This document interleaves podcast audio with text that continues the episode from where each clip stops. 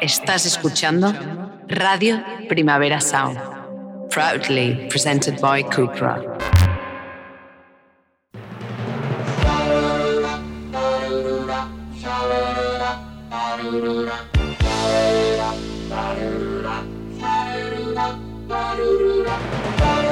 Marea Nocturna. Con Desire de Fez, Jordi Sánchez Navarro, Xavi Sánchez Pons y Ángel Sala.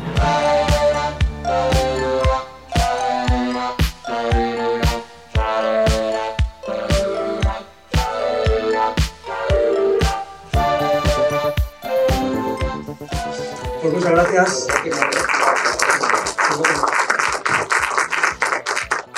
Gracias, Laura, gracias eh, Sombra, gracias Omar, gracias a todos los que estáis aquí.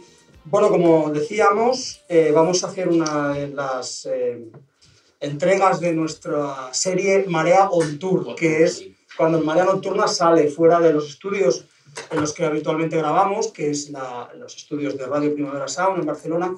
Eh, cuando nos invita a un festival, pues salimos gustosamente para, mm, primero para conocer a, la verdad es que a la mayoría de los conocemos, de los que vienen a vernos, pero para conocer a gente nueva, para... ¿Me puedes quitar el sí, sin duda. Para... mm, Además, se escucha mucho mejor. Para salir, para salir un poco y, y encontrarnos con gente, ¿no? A lo largo de nuestra, de nuestra historia de los Marea on Tour, hemos estado en, cerquita de casa, en Cardedeu, hemos estado en Molins, hemos estado en San Sebastián y, y ahora estamos en Murcia, en el Sombra, el Festival de Cine Fantástico Europeo de Murcia. Eh, y como hemos dicho, pues vamos a hablar un poco de, de- del culto al culto, del cine de culto del cine, y del cine olvidado, de los Forgotten Horrors que tanto nos, que tanto nos gustan. ¿no?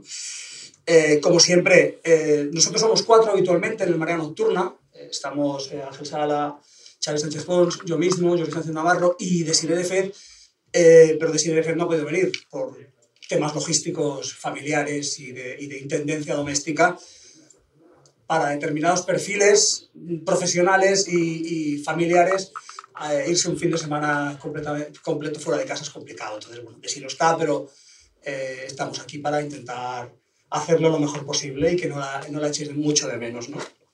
Aunque es la única voz femenina del podcast, con lo cual es fácil echarla de menos, pero eh, vamos a intentar hacerlo muy bien. Bueno, pues vamos a... Bueno, antes que nada, hola Ángel, ¿cómo Hola, estás? ¿qué tal? Muy bien. Bien. Encantado de estar aquí. Xavi, Y ¿todo lo bien? mismo digo. Vale. Pues nada, yo hago un poco de moderador cuando salimos de cuando salimos un tour, cuando salimos de paseo, solo me toca un poco hacer de, de moderador.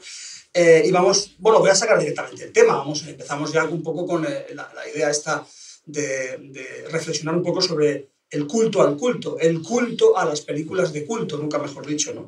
Em, como sé que es un tema que sale recurrentemente en el Marea, en tanto en nuestras conversaciones como, como cuando hacemos el podcast, siempre hay alguna mención a- al cine de culto, de algún modo.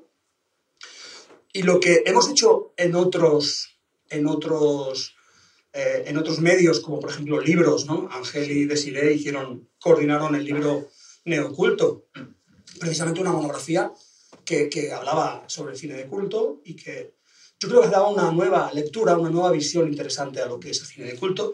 Pero lo que no hemos hecho en el programa nunca, en el Marea Nocturna, lo que no hemos hecho es intentar definir un poco y hacer un programa especial sobre el cine de culto, con lo cual el Sombra nos ha dado una, una oportunidad maravillosa. Empezamos así, empezamos definiendo un poco el, el cine de culto. ¿Cómo definiríamos, cómo definirías tú, Ángel, y luego Xavi, el cine de culto? ¿Cuáles son las características más interesantes o cómo, cómo podríamos empezar a hablar del tema? Bueno, buenos días. El, eh, el cine de culto es un, es un término que empieza a manejarse sobre todo eh, en referencia, aunque no se maneje directamente en esa época, en los, en los años 70 más o menos, en, eh, a través de un momento en que ya empieza a haber una cierta crisis de, del formato tradicional en que consumir cine, empieza a variar un poco, a debatirse un poco el mismo tema de lo que, que ahora es un tema que, que está so- eh, sobre la mesa todos los días, ¿no? Es decir, pero ya en los 70, pues la cierta crisis de espectadores y, y aparte es un momento también cuando ya la historia del cine eh, y de los géneros eh, han evolucionado lo suficiente para tener una serie de remanente de películas que quizá quedaron, empezaban a quedar olvidadas pero que tenían un cierto interés y una cierta eh, faceta de, recuperación por, por parte de, prescriptores, en aquel momento, pues, eh, programadores de, ciertos, eh, sobre todo de cines, más que de festivales, de ciertos cines en concreto, y incluso películas que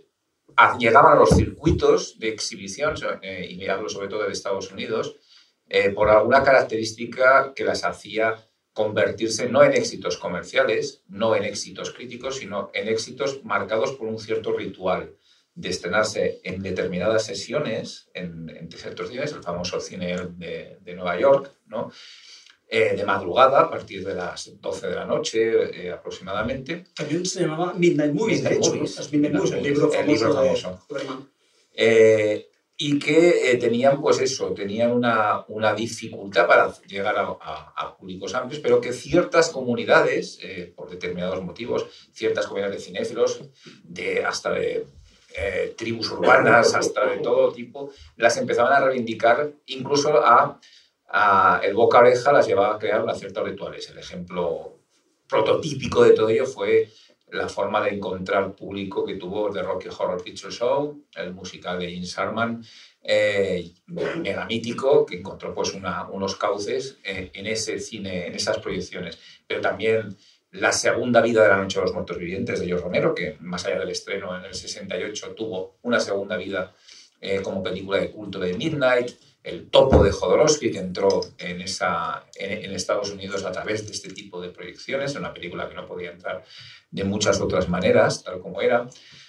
Eh, cabeza voladora, ¿no? Sí, cabeza voladora. cabeza, cabeza, voladora, incluso un poquito más adelante El fantasma del paraíso de Brian De Palma, que también fue una película que fue un fracaso tremendo de, en los cines comerciales y fue recuperada por estos circuitos. De ahí eh, se va creando un concepto de cine de culto como esas películas, esas películas que no han sido ni, ni éxitos, ni han sido éxitos críticos y que se son ciertamente idolatradas por diferentes motivos por una comunidad o por un tipo de comunidades eh, y que luego evidentemente la aparición del, eh, esto es un, momento clave, pero luego la aparición del formato doméstico lo convierte en otra cosa, ¿no? que hablaremos. ¿no? Es decir, ya sí, hablaremos porque me parece precisamente muy interesante que a lo largo de, del podcast de hoy hablemos precisamente de cómo van cambiando las formas de exhibición y de consumo. es decir, porque es muy diferente efectivamente quedar con unos amigos para ir a un cine de la calle 42 en, en Nueva York un día por la noche a poder disponer de eh, eh, un VHS y verlo con tus amigos en casa. Yo creo que eso cambia. ¿no?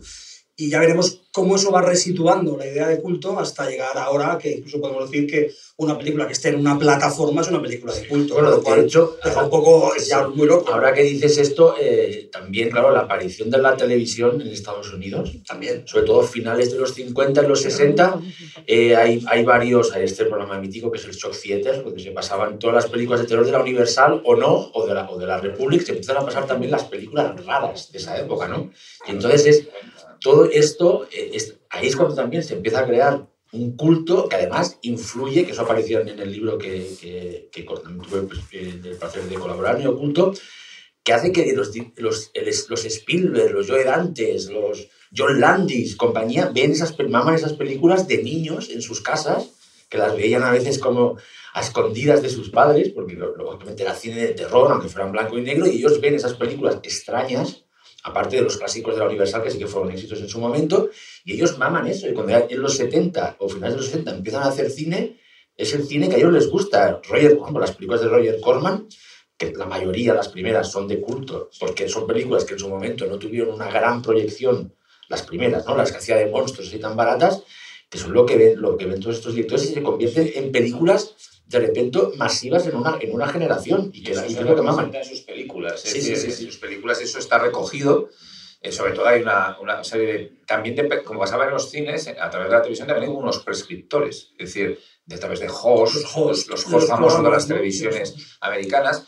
Y luego también ciertas celebraciones que sí que había como un ritual de ir a casa de gente a ver algo. Por ejemplo, Halloween, ¿no? que era un tema que ahora en España se celebra, pero que era una cosa que antes ni se celebraba en Europa, es decir, era americana. Y era la tradición de los niños de ir a casas o de los chavales jóvenes, de irse a casa de otros a, ver las películas de televisión, ponía, y ahí eran muchas películas de, de, cierta época, de, serie B, sobre todo de la Universal, pero también de ciencia ficción de los 50. Recordad, en Halloween, en la película de John Carpenter, hay un momento en que se ve la cosa, el, el enigma de otro mundo original de Christian Neely, eh, que la están proyectando en la televisión. Era una película era un clásico, como se dice ahí, incluso David J. lo dice, clásicos de Halloween, ¿no? De la televisión en Halloween, películas que se emitían siempre la noche de Halloween en diferentes canales de las televisiones americanas. Aquí también hay un ritual, ¿eh? un cierto ritual de esa película, siempre la ponen en Halloween, ¿no? Y que se repetía y que la veían, ¿no? Y que se convirtieron, hay una reivindicación, y ahí están los directores que has nombrado, y, que, muchos más, y muchos más, de una reivindicación de, de, ciertas películas que habían pasado en los drive-ins, en los programas dobles, de una manera muy elemental y que se empiezan a reivindicar, ¿no? Empiezan a verse pues, películas como Más and the Pit, eh, que tenía otro título en, en, Estados Unidos, o El enigma de otro mundo, etcétera, ¿no? Películas de ciencia ficción también de los años 50, ¿no? Que era un género por la crítica muy denostado. Hmm. Luego veremos más, porque, claro, a nosotros algo que nos gusta mucho y la gente que nos escucha lo sabe, ¿no? Es a veces profundizar un poco en, en cuando, hacemos programas más históricos, cuando hacemos algunos mareas nocturnas un poquito más históricos, nos gusta mucho profundizar en la, en la forma de consumo. ¿no? Entonces, claro, siempre miramos a Estados Unidos como esa, ese paraíso mítico en el que había cines interesantísimos, en la calle 42 había los drive-ins, la televisión de los años 60 eh, ya está poniendo clásicos de los años 30, ¿no? Es decir, eh, vemos y, y, sin duda España tiene su propia dinámica de consumo. Tenemos los cines de programa doble, los barrios, los cines de repertorio, tenemos otro tipo, luego ya, por supuesto, la televisión, pero ya más los 80, digamos, ¿no? Aquí tuvimos, ¿no? tuvimos nuestros horror ¿no? Eh, Chicho, primero Chicho y luego su padre, sí, Meta, ¿no? Que eran como los... Aquí llegó tarde, pero acabó Pero por eso digo que, que, podemos sin duda hacer como, como equivalencias, aunque son diferentes, pero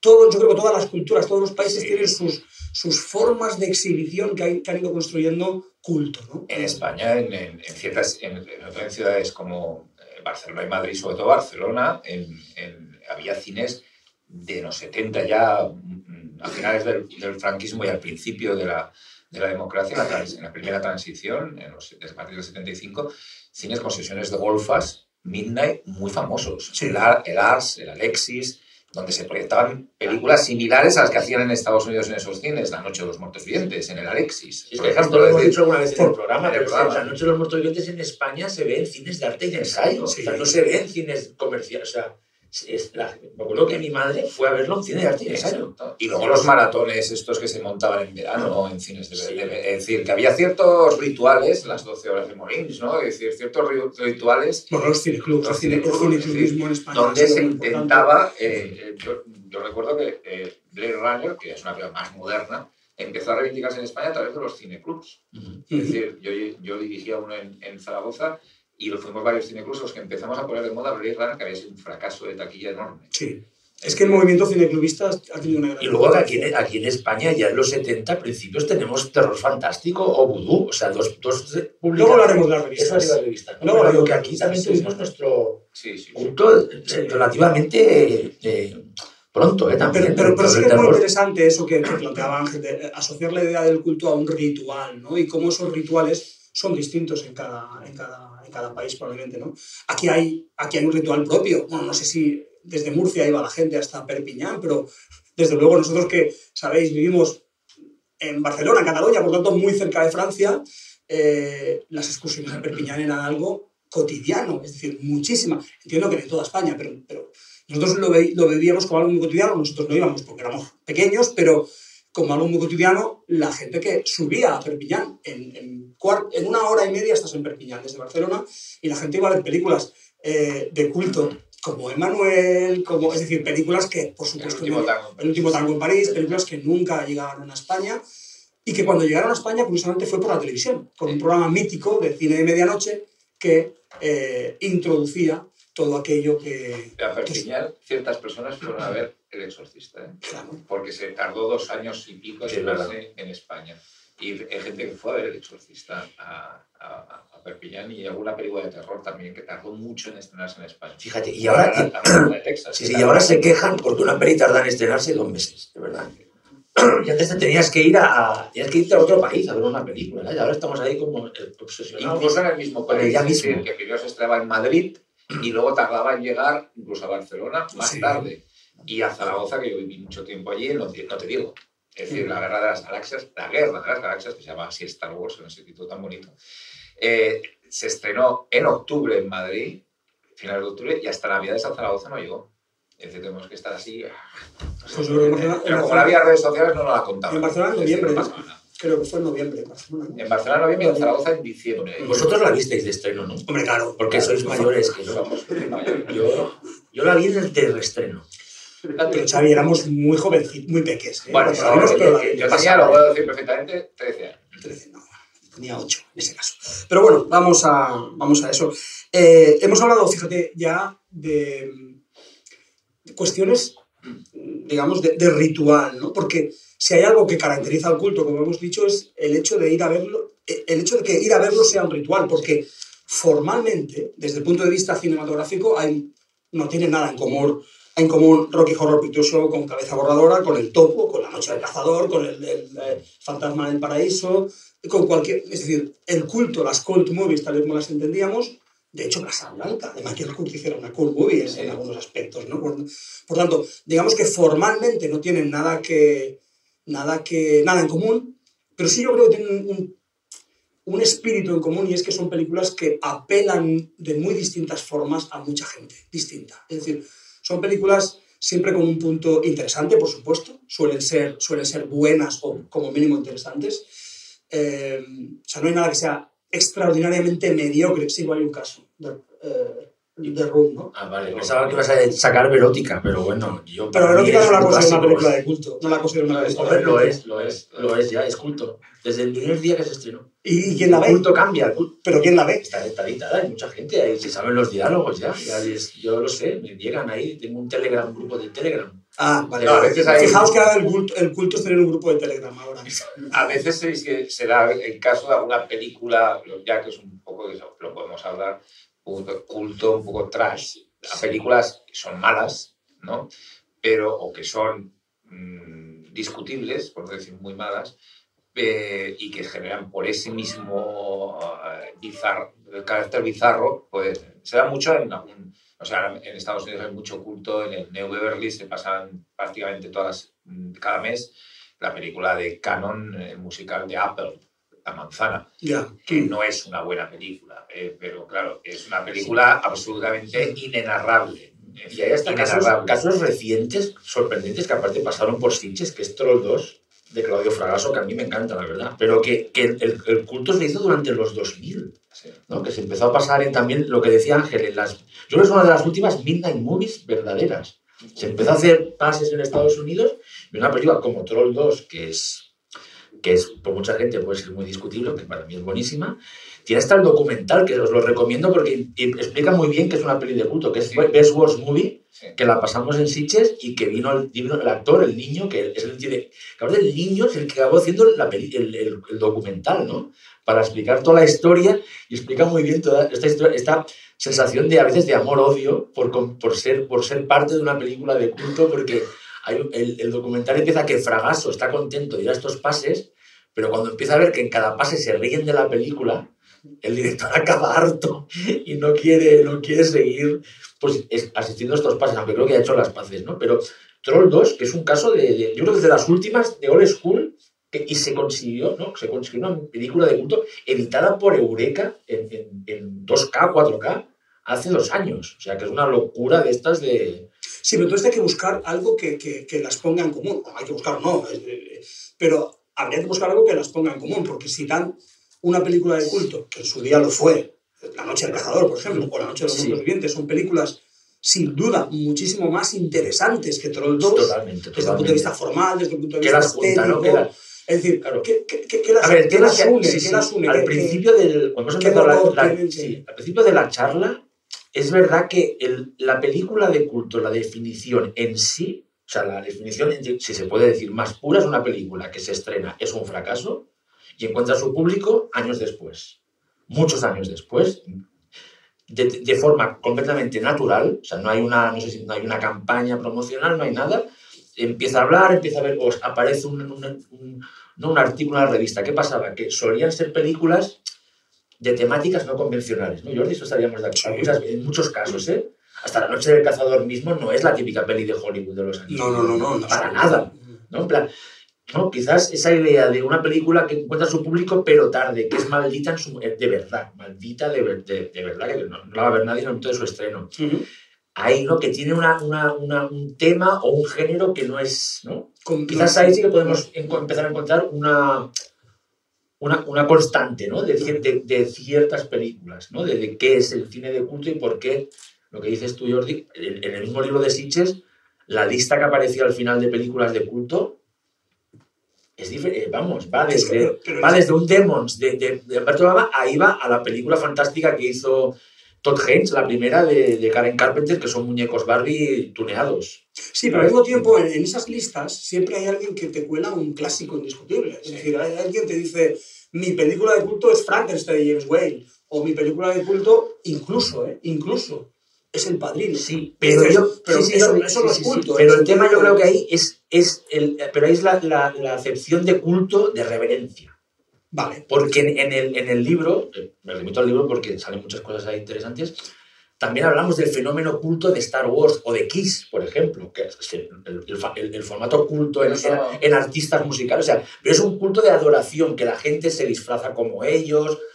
Pero es que es la, es la misma palabra, pero acepción diferente. No sé si, Vale. no sé si me, me- que ¿no? yo creo que. Por eso, Jordi, yo creo que a veces esas películas que no son, que no tienen ese, no fueron fracasos, sino que ya fueron en su día hits, se consideran de culto, que yo lo puedo entender, pero es otra manera. Porque puede haber culto a Star Sí, Wars, pero sí, Star sí, Wars sí, no pero es un fenómeno, Eh, pero, eh, Star Wars no es un. No sé, sí que se establecen rituales, sí que se establece la gente va disfrazada a los estrenos, pero es que es un fenómeno que abarca todo el planeta y de manera masiva. Es decir, Y simultáneamente. y simultáneamente, lo cual a mí desde el primer momento Star Wars no me parece una película, no fue nunca de culto, es que fue una película que la gente estaba deseando ver, lo que os digo yo, yo tardé tres meses en verla por vicisitudes de la, de la distribución en España y estaba como con los nervios a flor de piel, es decir, claro, no había, eh, todo el mundo quería ver Star Wars, es decir, y, y aunque no supiese lo que era, ya, es que eh, una- era un fenómeno de masas desde el inicio, de prácticamente de su estreno. Eh, yo creo que el, el- pasa que sí que es verdad que el, el- concepto de culto, desde esta base que hemos dicho, que más o menos nace alrededor de los 70, se diversifica por muchos motivos. Se hace, eh, se- que yo creo que uno de los motivos es la aparición del cine home video, es decir, Ujú. del, del- del fenómeno VHS y posteriormente el, el DVD y el Blu-ray hasta hoy. Y claro, se generan una cantidad de películas de cultos porque también se produce en los años 80 cine proclive a ser de culto, a salva, es decir, cine de terror de, en los 70-80, cine de terror de serie B, serie Z, que bueno, que al final son reivindicados hasta hoy. Estamos siempre descubriendo películas que nadie se les había hecho caso, ¿no?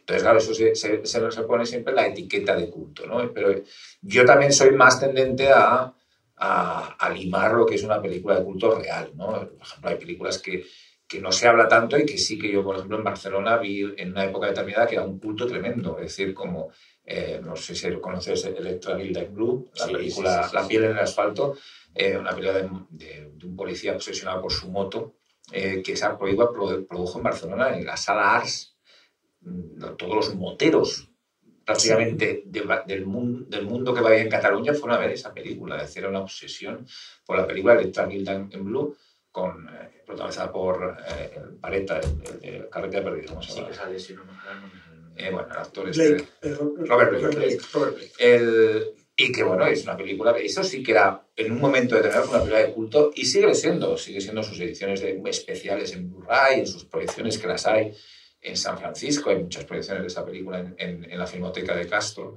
Street. Es decir, bueno, mm, eh, y hay que diferenciar esos fenómenos de masa, ¿no? Como podían ser pues la Star Wars o pueden ser eh, las películas de superhéroes, evidentemente, que yo jamás las consideraría de culto, a pesar de que alguna que puede ser. Es decir, ¿no? Es decir, una, como pasó con Flash Gordon, ¿no? con películas de determinados motivos que sí que se convirtieron Sí, Flash Gordon es un buen ejemplo de una película mainstream que no, es un fracaso, ¿no? Sí. Y que sí que se convierte de culto.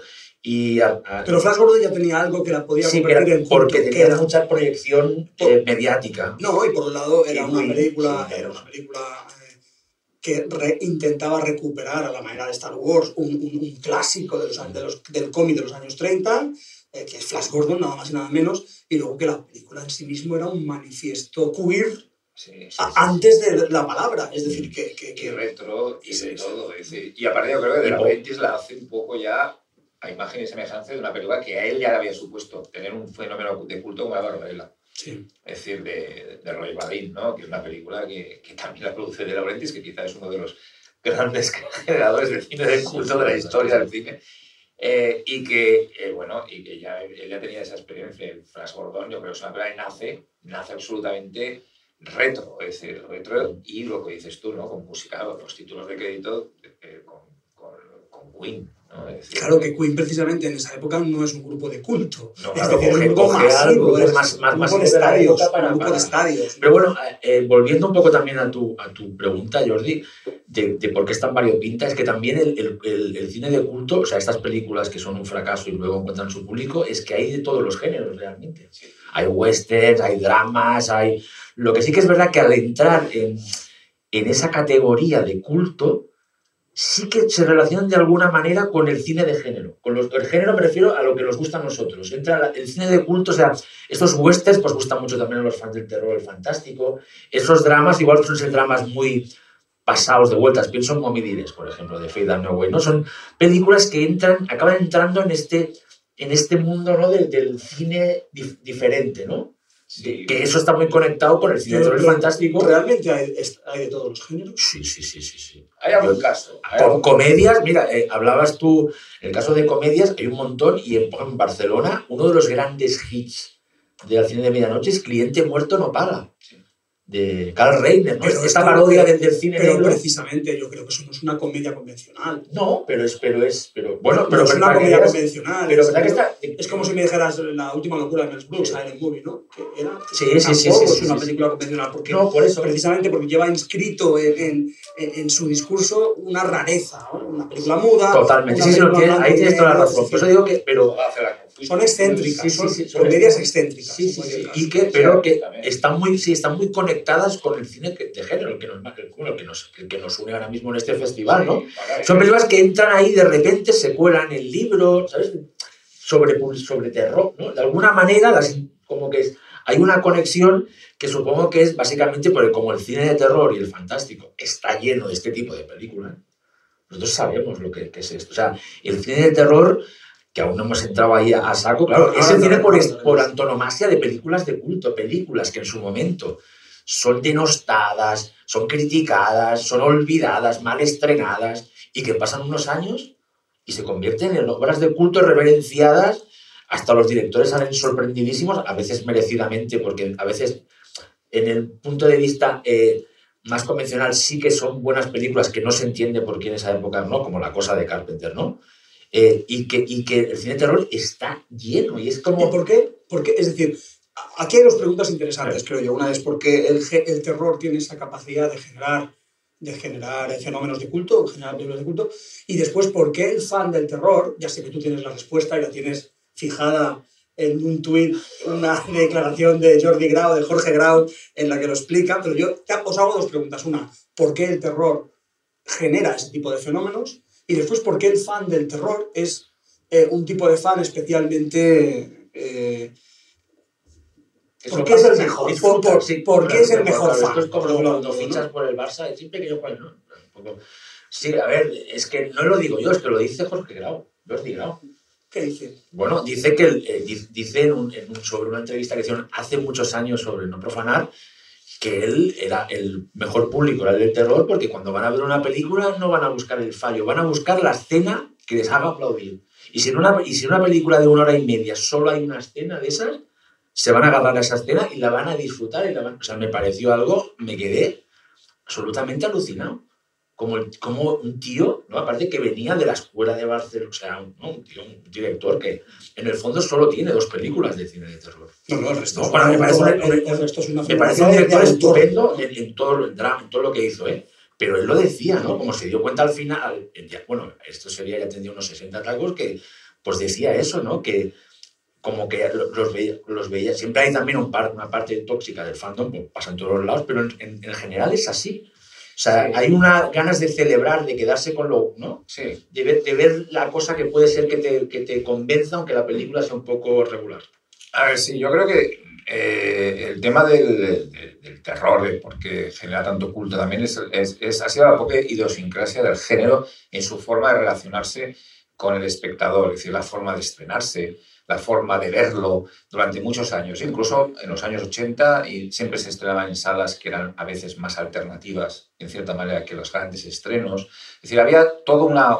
Luego también cuando se pasó al VHS, eh, todo el tema de, de las portadas, de los gráficos, la forma de los lanzamientos. Pero el cine de, de los años 30 de la Universal se estrena en las mejores salas del mundo. Sí, se estrena, Pero no el de los 50, por ejemplo. vale. exacto, Eh, ya, ya empieza a haber una, un- eh, una relación un poco especial. Y también porque, evidentemente, es un, un cine que genera una especie de, de claustro, de nicho, en ciertas maneras, eh, aunque incluso las películas más, más famosas y, y que siempre transgrede. Es decir, hay espíritu de transgresión hasta en las películas más eh, mainstream del género, el exorcista, ¿no? Es decir, por decir de una, manera eh, clara. Yo creo que, por eso a mí me parece tan peligroso que el cine de terror hoy en día se haya domesticado tanto. Es decir, se haya generado tanto los circuitos grandes, se le dé tanta importancia. Ahora tiene una categoría de blockbuster grande, las películas de terror de Blumhouse, las películas de terror de, de la saga Conjuring, las- todas tienen como Jordan Peele. tiene películas que dan millones de millones de... Y ya se han convertido en algo eh, domesticado incluso en el cine español. ¿eh? En el cine español, toda aquella época gloriosa de los años 70, hoy en día, eh, con todo el respeto, eh, El Orfanato pues, se ve como una película blockbuster española y sin embargo pues no tiene la, la relación que tiene con el público, es decir, que, teni- que tuvo pues no profanar el sonido de los muertos, ¿no? por ejemplo de Jorge Arau o Pánico en el Transiberiano de Eugenio Martín. Entonces, yo creo que todo eso hace que el género de terror sea un poco especial y que a algunos nos preocupe tanto esa especie de canalización ya por los, eh, por los ámbitos mainstream que tiene hoy en día, que yo creo que en eso ya, ya todo el mundo, es que desde que la, la familia se une para cenar, para ver The Walking Dead en la tele, todo eso acaba. Estamos hablando literalmente la de, de la domesticación, del género, porque domes- viene de doméstico, de verlo en casa. Domesticado. Cenar bien, cenar en familia, viendo, Viendo Walking Dead, desde luego es, Es decir, un cambio. Entonces ahí, cam- que no es ver mis terrores favoritos en casa, era diferente, era totalmente diferente. Es decir, eh, había todo un ritual incluso de en- en cuando ponían ciertas pruebas de ilusión en casa de terror, de los rombos, de las sesiones de medianoche. Me acuerdo. los propios hosts, de, los- de Chicho y sus, y sus acompañantes, Y que diciendo, empezaban tarde. no la veáis. O Noche Es- de Lobos con, con el Goas, ¿no? Que también nos marcó. A mí, a mí Y que empezaban tarde, que empezaban tarde. Primero, era un contenedor en el cual ya sabías que si tenías eh, menos de 15, 14 años o de, o de 12, te- tus padres te echaban a la cama. Te decían, venga, lárgate que no puedes verla. ¿no? Es decir, ya, ya estaba como muy marcado. Ya, las, condiciones de, las condiciones de consumo y de recepción ya, eran, ya marcaban el, el Sí. producto. ¿no? Aquello de que, de que en general ibas a ver algo que era Prohibido, prohibido. medio prohibido, podías, que sí, pasaba sí, sí. mucho con el cine italiano de los 80, ¿te acuerdas? De terror, es decirlo, cuando has nombrado tu Fulci, eh, estamos hablando en la previa, Sí. es decir, eh, o películas de, de, de, de Ruggero Deodato, de alguno que eran, era una sensación de ver algo ca- casi prohibido, es decir, Bueno, era- es que literalmente era prohibido, porque Sí. tú ibas con 12, 13 años al cine y no sabías si te iban a dejar entrar. Es decir, la No. película era para 18 y el tipo de la puerta podía decir, venga chaval, entra, o, O no. tú no entras hoy. Es decir, entonces era, tenías... ese era un dato también, el, el hecho de que no había una censura en la puerta Sí. que podías no entrar. Si eso ya no Por existe, eso. ya no es, es inconcebible, pero es que durante mi, ju- mi, mi infancia y juventud yo tenía, y me pasó, me pasó con el exorcista, que intenté entrar, no me dejaron ¿Dónde entrar. vas, chaval? No, desde distancia, el portero de la que era un portero uni- uniformado en un cine que se llama Don Quijote, muy serio de Zaragoza, y había señores rezando la puerta para que no entrara la gente. Y a ver el exorcista en Zaragoza, y había un señor muy pelo blanco, me acuerdo perfectamente de él, desde lejos me dijo, tú hoy no. Así, no. Hoy no. Y me como enfadado. Dice, no hagas cola, no. No, me, me dice, no, con tu tía. no, si iba con mi tía, mi tía me llevaba y, y, y además llamó a mi tía y dijo, oye, el chaval, ni de coña, vamos, no entra aquí. Porque están las señoras con el rosario en la puerta. Exacto. claro. Y, no me dejaron entrar a la mecánica, me acuerdo, y, y fui con mucho miedo a ver Zombie de Romero porque era clasificada S, yo tenía 14 años y era para 18, y entré. Que fue mi película, primera película S. Es decir, que fue como un-. Esa era una clasificación para los que muy jóvenes que decía, pues esta película por su imagen y contenido puede herir la sensibilidad del espectador. Normalmente eran películas eróticas, ¿eh? pero había alguna que Violentas. se metía violencia y de terror, entre ellas Viernes 13, Mad Max, Sí. que también entré con mucho miedo que no me dejasen entrar, porque estaba deseando ver Mad Max.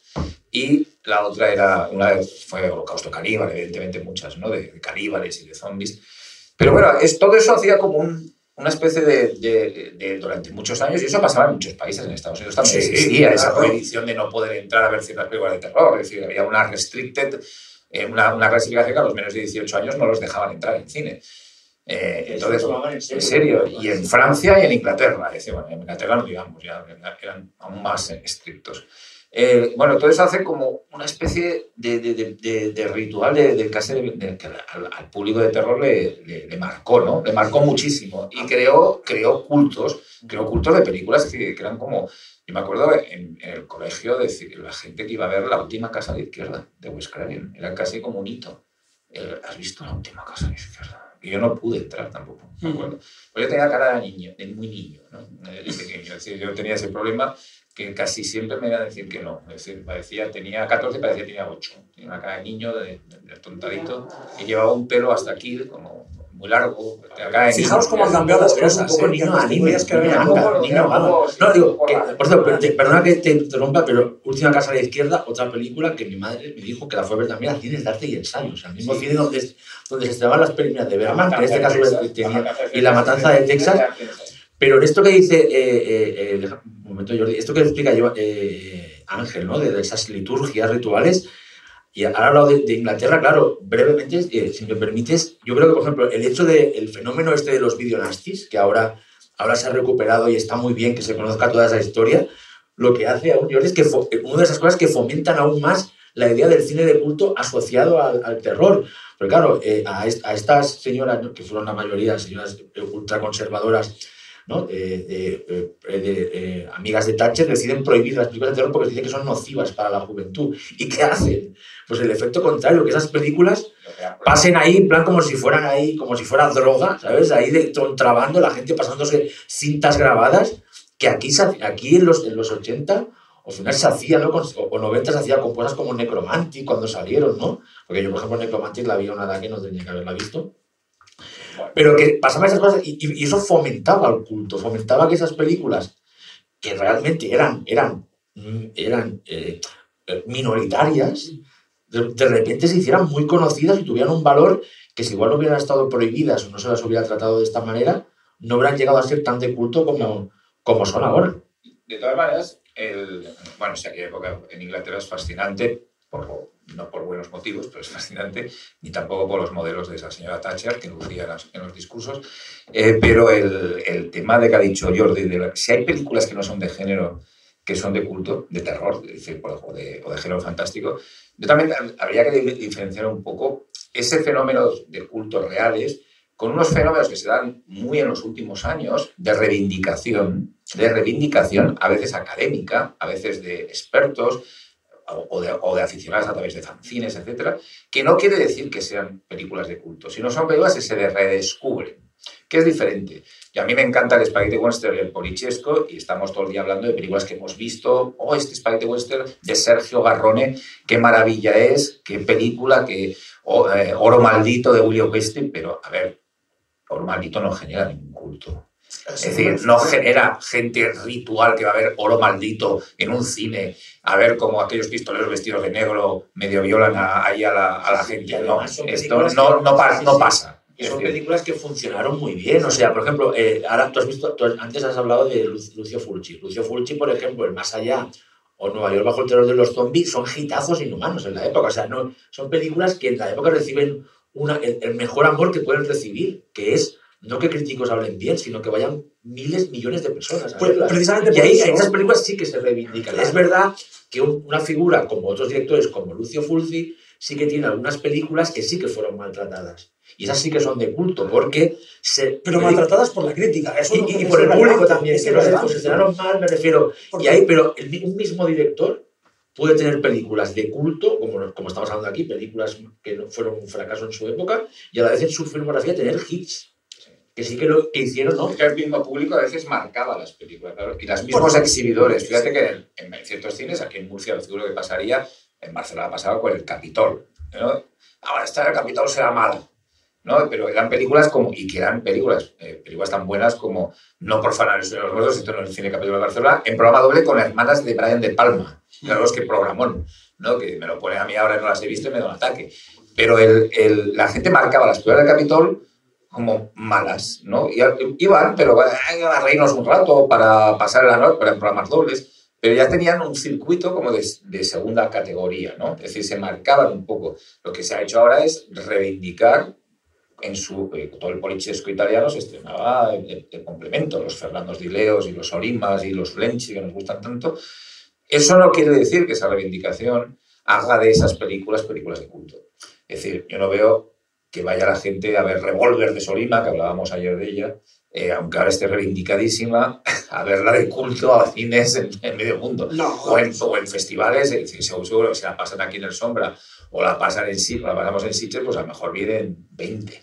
y 20 por curiosidad. Una cosa, la reivindicación que está siendo muy activa y muy consecuente de ciertas películas que estaban olvidadas, como la que hace Stephen Trover con películas en, en lo del proyecto American Horror Project para Arrow, que está reivindicando películas que nosotros conocíamos. Exacto, y son películas que tenemos en, Blu-ray, pero nos van a generar un culto no, realmente. Un, no, culto generan un libro como Nightmare USA, que es fantástico, pero no generan culto. Es decir, no van a estar debiendo de premonition la gente. no. Eh, entonces, eso son dos cosas diferentes. Claro, y entran a formar parte del, del canon crítico, que estaba completamente olvidado, y entonces empieza a hablarse de, Premonition, por ejemplo, o, de, Pero en un grupo muy, Y entran en los libros, entran en los libros de historia del género. Entonces dices, bueno, es otro tipo de reivindicación, pero que muchas veces va a, están, se sitúa en un nivel académico, en un nivel de aficionado puro y duro. O la reivindicación de una película como Showgirls, que bueno, lo que hace es volverla a entrar en el circuito. Pero si el documental sobre Showgirls lo pasan en un festival de cine de clase A, eh, no podemos decir que es una película maltratada, es una película recuperada. bueno, y esta es la segunda parte del podcast, ¿no? cine recuperado, cine olvidado y demás.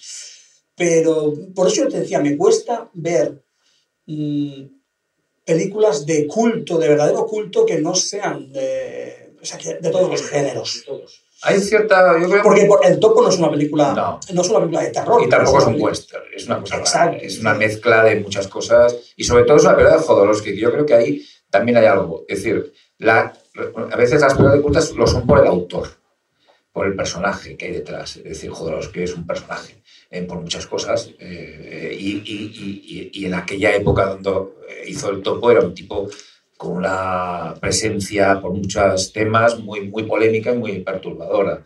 Entonces, bueno, Jodorowsky, eh, eh, y por ejemplo... Pero digamos que es, otro, es que se mueve en otro circuito. Es como decir que las películas de Kenneth Anger o de hasta Andy Warhol son de culto, cuando en realidad son películas de, William museo. Crane, son películas de museo. O sea, es otra cosa, ¿no? Y luego también, sí que, por ejemplo, en algunos, asociadas a cierta forma de hacer cine, por ejemplo, yo sí que el que veo que ha tenido un culto incluso en alguna sesión de medianoche, ¿eh? de estas que hemos hablado, es Sam Fuller. Por la forma de ser de Sam Fuller, por sus entrevistas, por su forma, incluso su, su forma física de ser, ¿no? el puro, aquella, aquella, aquella, dialéctica agresiva que tenía tan divertida. Y por ejemplo, una película como The Naked Kiss, sí que es una película que en algún momento fue ha sido de culto, en el sentido de que se proyectaba en cines de medianoche reivindicándola. Es decir, que era una película de cine negro pero muy al margen del noir tradicional. Es una película protagonizada por una, una, mujer que no era una femme fatal típica, que empezaba con una escena de ultraviolencia rara de una, mujer sobre un hombre, ¿no? Es decir, bueno, tenía todos esos elementos, lo de la peluca, que era, ella estaba calva, una serie de cosas que la hacían, elementos que la relacionaban. Y luego se relaciona un poco con el, personaje de Sam Fuller, ¿no? que era un personaje eh, muy especial. ¿no? Hay directores que sí que generan por lo que hacen, cierto culto. Pero realmente, mm, lo que digo antes, por ejemplo, un fenómeno como el Spaghetti Western, que está muy reivindicado, no solo en el nombre de Leone o de Corbucci, sino en el de otros muchos que hacían películas muy bes, eh, pero no podría decir que fuese culto eso, es decir, es reivindicación. Es reivindicación y además... Y muy académica. Claro, y en el caso del, en el caso del, del western italiano, pues es continua y es continua por parte de Tarantino, que de repente dice, no, es que vuelve a sacar a Sergio Corbucci en este caso, ¿no? Que dice, vale, todos conocemos a Sergio Leone, pues ahora yo saco a Sergio Corbucci, ¿no? Es decir, es este, este juego de algunas eh, élites intelectuales, de hecho, que lo que hacen es reivindicar cinéfilos. Posiblemente Django es la única, podría llamarse, película de culto dentro de ese círculo.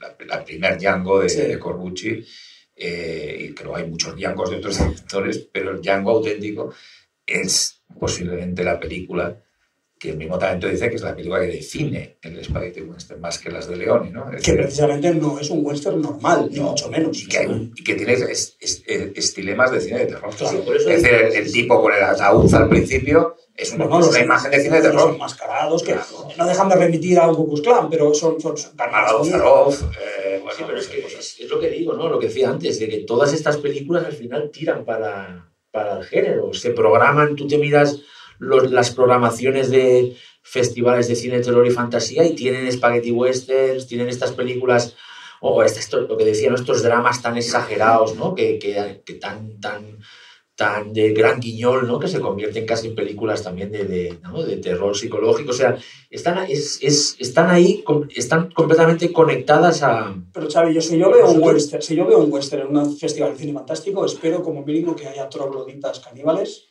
o bandidos o bandidos o, cuando o se bandidos, manos torpes. o bandidos caníbales exacto bandidos mexicanos caníbales era, era, una maravilla. Y a raíz de esto que, de que hablábamos de, ¿no? de estos cinéfilos, cinéfilos aunque yo diría me gusta más en este caso el término cinéfagos por el tema de estar viendo películas sin parar y descubriendo y encima viendo no las típicas no para descubrir joyas eh, esto de, hablábamos ayer en la cena, ¿no? De cachondeo del Forgotten Horror, de ponerle este nombre, o el Lost and Found Horror, ahora hace que las historias del, del, cine de género hayan cambiado absolutamente. Y libros que eran tótems absolutos sobre la historia del cine de terror, como cada, cada, yo iba a decir cada año, pero cada mes se rescata alguna peli perdida o se rescata un montaje perdido de una peli de George Romero o otro, hace que los precedentes, ¿no?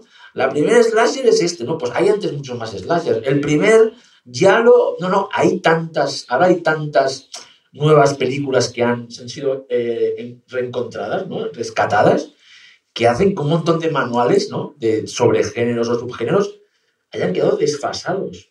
O sea, la velocidad que lleva eh, ahora mismo eh, estas pequeñas editoras que están por todo el mundo, que van rescatando y van restaurando estas películas y se dedican a, a ir a, yo que sé, a una casa de alguien que vive, yo que sé, me lo invento, en Palermo, que tiene la última copia que queda de una peli que Fulci no o sea, la encuentran, la restauran y hace que hasta los libros, por ejemplo, de directores, monografías, eh, se queden desfasados. Pensaba el año, el año pasado en Sitges con The Amusement Park de George Romero, esta película perdida que se encontró, claro, hace que cualquier libro, cualquier libro que haya de George Romero, ahora se tenga que volver a escribir.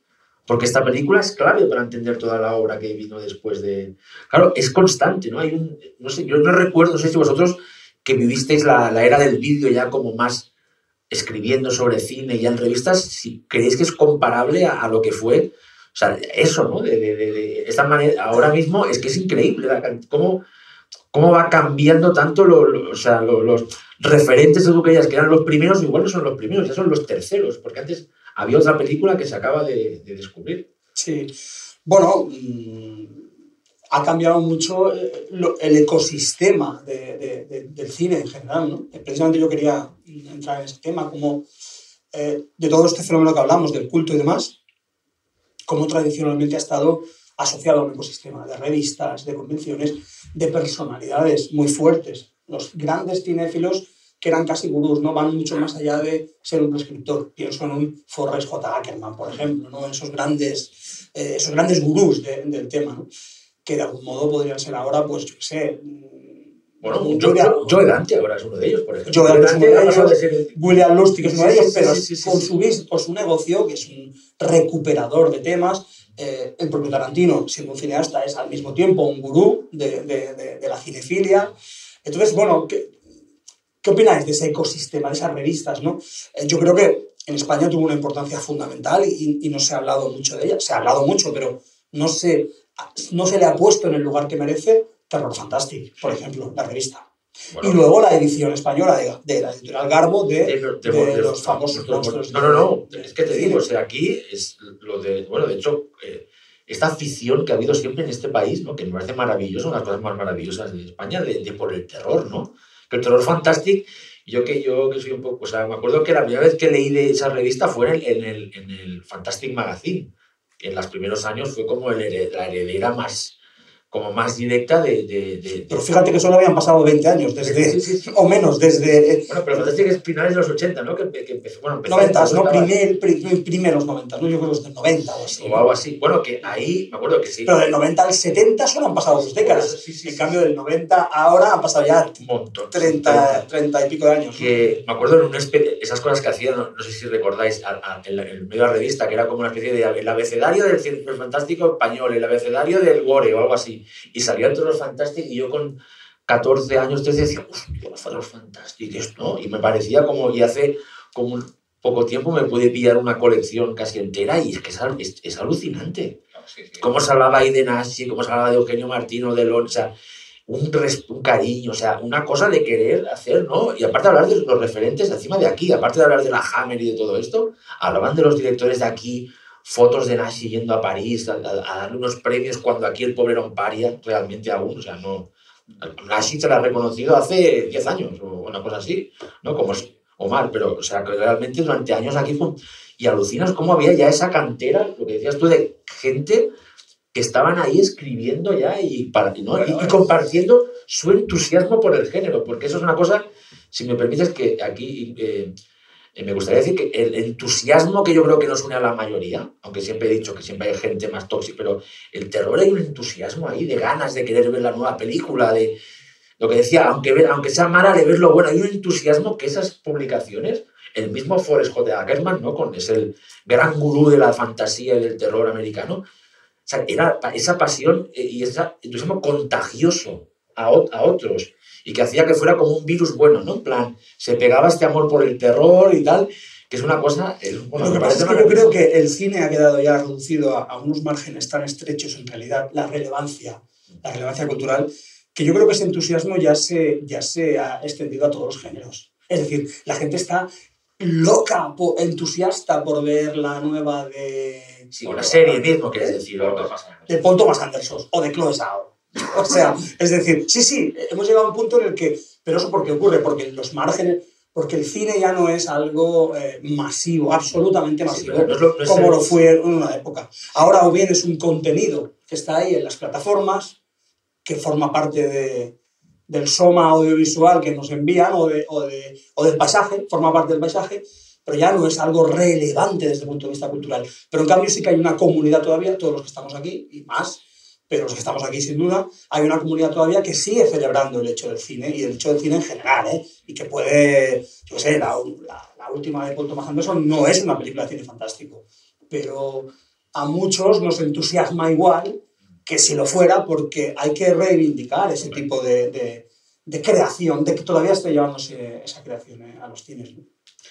Sí, yo lo de, lo de terror fantástico en España es que hay que tener en cuenta que en, en aquella época, en, alrededor finales de los 60, me- mediados finales de los 60, se produce en, en España, como se produce en general en Europa, una eclosión del género que viene mucho de lo que se está produciendo en América, eh, en el sentido de que evidentemente hay una eh, eclosión del cine en los 60, del cine italiano de terror, del cine británico de terror, la Hammer, y claro, llega, en España hay una, un interés increíble y además se ve también en los estrenos en las salas de repertorio de, este- de, de- de serie B, de programa doble, una cantidad de películas europeas de terror que se estrenan brutales. Y eso hace que se genere una comunidad, que exista Terror Fantastic y otras publicaciones eh, alrededor del cine de terror, y eso produce, en cierta manera, un interés de la industria por el cine de terror en España. Es decir, que es esa comunidad, la, que, la existencia de, y de esa comunidad que produce que empiecen a tener éxito ciertas propuestas como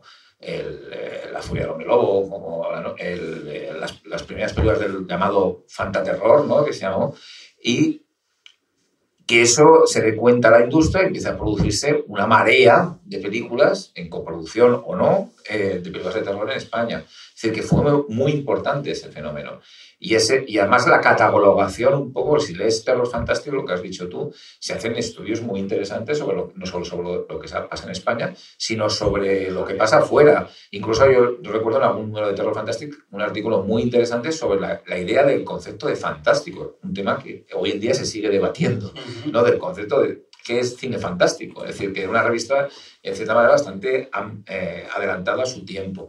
Entonces, todo, igual que pasó en, Francia con eh, Minuit, eh, Minuit la, la, famosa revista, que fue un fenómeno, o los Ecran Fantastique, o el Mad Movies, que también empezaron a principios de los 70 eh, y, con, y, con, mucha fuerza y mucha fuerza crítica, ¿no? en Francia siempre esto de la crítica es como muy, muy importante. Y luego coincide con todo un proceso en Estados Unidos de, de, de cierta eh, eh, equiparación del, del, terror y del fantástico a un cine grande. A los cuantos en el año 68 se estrena Ocho los muertos vivientes, se estrena La semilla del diablo, eh, y en el campo de la ciencia ficción 2001 o, o Planeta de los Simios. Es decir, que estamos en un momento de eclosión de lo que hoy llamamos, en cierta manera, cine fantástico en, los campos de la ciencia ficción o del, o del terror. Pero creo que las publicaciones fueron muy importantes en este país. Eh, tuvieron una vida muy efímera, como también lo tuvo en cierta manera el fantaterror, ¿no? que tuvo un momento de eclosión y luego ya se convirtió en algo quizá excesivamente exploitation eh, en un momento determinado pero que, del que por ahí estamos ahora tanto reivindicando títulos porque había títulos que quedaron enterrados en capas, capas y capas. Pero yo creo que fue muy importante ese momento en unas circunstancias también políticas y sociales muy complejas, ¿no? Eh, que esto no era, era y la, la, aparición de festivales, ¿no? En el año 67 aparece Siches, ¿no? Es decir, en el sentido los fanzines también, no, vamos a no vamos a mencionar fanzines porque nos olvidaremos algunos Seguro. y se enfadarán con nosotros, pero fanzines en España hay muchos, eh, ha habido muchos tradicionalmente, y la movida de los fanzines en, en toda, en toda Europa y en Estados Unidos sigue en marcha, sigue en marcha. Internet y los blogs acabaron un poco con el fanzinismo porque el fanzine está, es indisociable del papel, creo yo, y de la circulación en papel. De hecho, eh, yo he visto fanzines americanos que yo, o, o profines americanos que yo recuerdo con absoluta pasión como el Psychotronic Video de Michael Weldon o el Video Watchdog de Tim Lucas, estos ya son eh, cosas que no volverán, aunque ellos estén en forma y estén haciendo, bueno, en el caso de Lucas, de Tim Lucas, estén haciendo cosas en, en, en Internet, eh, no es lo mismo, no es lo mismo, son grandes fantines, son grandes profines que, que se han hecho, ¿no? Eh, yo creo que sí que el culto al, al, viene dado por, por ese tipo de publicaciones. Claro, vosotros pensad que ahora mismo eh, a, cualquier aficionado al terror o al fantástico o al cine raro le apetece ver una película y es muy probable que la encuentre en poco tiempo. Es decir, con una búsqueda en internet la encuentras. Nosotros, ya estoy siempre contando batallitas de, abuelo, ¿no? Pero mm, yo me he pasado años mm, conociendo películas por una foto, imaginándome cómo sería Freaks. Freaks de Tom Browning por una foto o por varias fotos. Es decir, yo leía sobre Freaks me imaginaba la película en mi cabeza y ver Freaks era un acontecimiento, bueno, increíble cuando tenías tiempo de verla. Pero no solo Freaks, sino... No, pero que veremos esta noche, Vampir. Vampir. Es decir, muchísimas películas que, que era imposible conocer y conocíamos solo gracias a los historiadores y que, y, que además incluso muchísimos críticos en, la época gloriosa, el propio, el propio eh, fundador de Calles, el, ya, me saldrá. Por favor, por favor, ahora no me acuerdo del crítico más importante de, la historia, o uno de ellos. Eh, críticos que escribían de memoria de las películas, con lo cual hay muchísimos libros y muchísimas revistas que están plagadas de errores. Ahora mismo eso sería como motivo de escarnio público, ¿no? Sería, en Twitter te, te lincharían por escribir una película con errores pues durante muchos años hemos visto películas con una foto y con una sinopsis que probablemente contenía un error porque el crítico la escribió de memoria. Y dijo, ah, esta película la vi hace 25 años, pero como es imposible volverla a ver, eh, no, la, no, me acuerdo exactamente, ¿no? Todo eso cambia con el primero, cambia con el VHS, evidentemente. Nosotros vimos la aparición del VHS poco a poco, porque el VHS tiene una historia muy complicada. Xavi la ha estudiado y, y muchos otros buenos coleccionistas y, buenos, y buenos historiadores lo han, visto, ¿no? Pero eh, no, sí, ahora eh, eh, la historia del VHS es azarosa, en el sentido de que ha llegado lo que ha llegado, sí, sí, por azar. Pero, es lo que dices tú, ahora es, es, no sé, ahora alguien que quiera ver las películas de Fulci las puede ver en, en, una semana, se mete unas, una, aparte en unas ediciones que antes eh, no soñabas, a mí ahora que hablaba, por relacionar dos cosas, yo cuando os leía, porque yo os leía los dos, cuando yo, como un poco más pequeños, leía los dos en el Fantastic Magazine, y yo me pensaba, ¿dónde ven todas estas películas? sea, siempre estaba ahí, pero ¿cómo han...? Yo qué sé, hablabas de Orgy of the Dead, Dead Boot, y pensaba, pero ¿esto cómo lo han visto? Y para mí Orgy of the Dead me había hecho como que era como el ciudadano Kane de las pelis de terror. Y después vi Orgy of the Dead y vamos, me encanta, ¿eh? Pero era... O, o veía la columna de Manuel Valencia con el, con el Repoman y pensaba, yo esta peli de Alex Cox, entonces en mi cabeza que esta sí cuando la vi sí que fue brutal, pero era como crear unas míticas yo solo, como vosotros supongo en mi cabeza de, como, me cos- como sabía que no podía ver esas películas o que tardaría años, me montaba unas historias eh, brutales, ¿no? Recuerdo Ángel escribiendo ya monográficos en el Fantastic de, de Tobe Hopper o de... Y pensaba, pero este tío, ¿de dónde, dónde ha visto las películas? ¿no? Porque yo después se iba a buscar y no estaban la mayoría. O sea, no, es, no estaban, ¿no? Y en plan, no sé, y ahora... Además el VHS, tú te acordabas que lo has estudiado muy bien, al principio en España no había venta directa. Es decir, o, o te copiaban las películas a veces, con- si tenías dos magnetófonos, pero el, el- no había. Yo, yo me acuerdo que el primer viaje que hice a Inglaterra, a Londres, a estudiar inglés, el típico viaje de chaval, de repente vengo con, me fui una maleta y vengo con tres. Y había dos llenas de VHS, porque entré a un sitio que había VHS y dije, esto es para, esto que ah, no se venden, ¿se venden? Y claro, se me abrió un mundo, puedo tener tiburón en mi casa, mío, ¿no? Es una caja. Se me abrió un, un mundo nuevo, me acuerdo que aquel día lo, lo- me recuerdo como una, una especie de revelación, ¿no? Hubo como luces en el cielo, voy a tener 2001 en casa, es decir, y... Justo cuando empezamos a poder tenerla en Super 8. Es- Cuando la también. en, en- en versión editada. En editada, versión- editada, En versión editada, resumidita en exacto, Super editada. 8. Entonces, claro, el, el- aquello era una... eh, algunos habíamos conseguido, incluso eh, se produjo algo muy interesante que es el tráfico por correo. Sí. Es decir, gente que, a mí, amigos italianos, que me pasaban películas italianas raras en el, de Mario Bava, que no había visto entonces, no había visto entonces, el, eh, y de Argento y de, y de otros más, más raros, y me las mandaban grabadas de televisión italiana. Me acuerdo el Seca en francés, me las mandaban en Seca en francés, que no podías verlas en color en casa.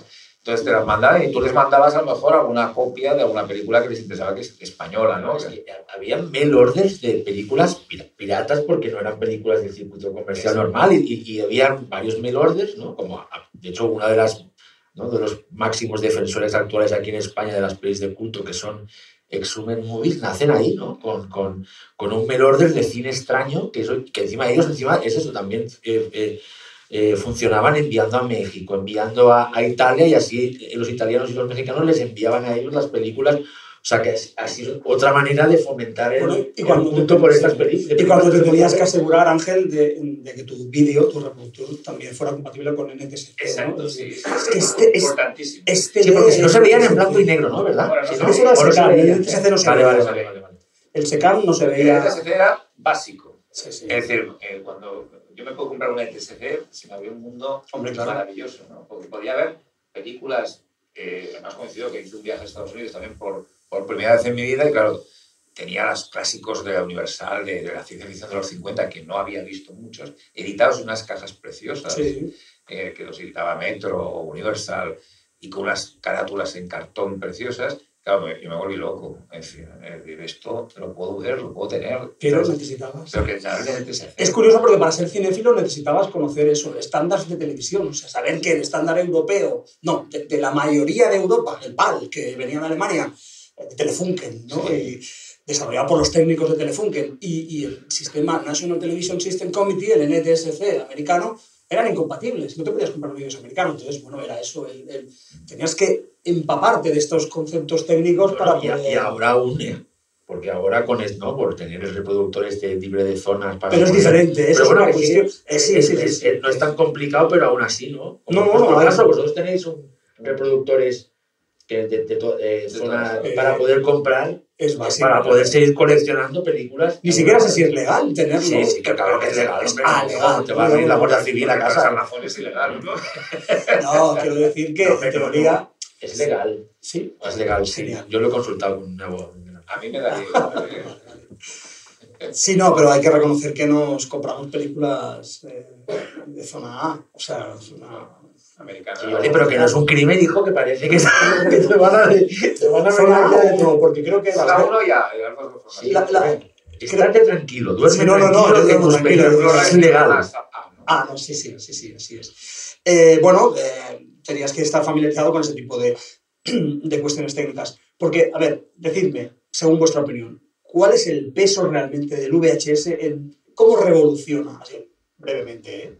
Bueno, ¿Cómo- no, es que ya, bueno, ya lo hemos hablado, claro, es que nunca antes era tan fácil ver una película en, en casa. O sea, es que, es que era, fue una novedad que ahora mismo parece, lo digo, a raíz de mi libro lo digo mucho, pero ahora mismo puede parecer una cosa antiguaya, de, no, de que, no que tenga 30, 40 años, que tenga 60, ¿no? Pero es que lo revolucionó todo. O sea, ahora mismo si vemos películas en casa es por la aparición del, de- del VHS y además la cantidad de títulos que salieron en formato de vídeo aún no nos hemos ni acercado a una décima parte de lo que salió en la época. O sea, imagínate la cantidad de películas que se editaron en la época. Sí. Que ahora hay, una, hay un 10% del, de- del total. O sea, imagínate la can- cómo la gente se empapó, directores, críticos, o sea, el impacto que tuvo esa, esa revolución ¿no? a la hora de consumir el cine En, en tu casa. Lo que pasa es que lo vendían así, en plan, puedes verlas en tu casa. Y no te digo nada con el porno, ¿no? Que te decían que las podías ver solo en tu casa, la, la- la intimidad de tu, nadie te va a decir nada, ¿no? Pues fue una cosa que, que, que nos, que nos, Y diríais nos que, cambió para siempre. para, para ir saltando en el tiempo, diríais que es, intuyo por dónde vais a lanzar la respuesta y sé cuál es la mía, pero que- diríais que es más eh, revolucionaria esa etapa del consumo audiovisual, la etapa del, do- la- del doméstico, que la etapa actual de las, de las plataformas. Es decir, cuando de hecho el contenido audiovisual se, se prescinde de la forma física, se convierte en contenido digital, en que por un caño de banda ancha nos llega, ¿no? Yo te diría Y que... se van perdiendo sí. cosas por el camino, claro. Sí, yo te diría que, no, que lo que hay ahora, las plataformas son videoclubs virtuales. O sea, si no hubiera habido el, el boom del, del vídeo, no hubiéramos tenido... O sea, las plataformas no serían iguales. De hecho, eh, yo lo digo mucho. eh, Tú antes entrabas al videoclub y por lo bajo puedes estar media hora, una hora para escoger una película. A veces entras a, a- a Netflix o una cosa de estas y estás 20 minutos tranquilamente, no exagero. O sea, son cosas muy, muy, son cosas muy parecidas.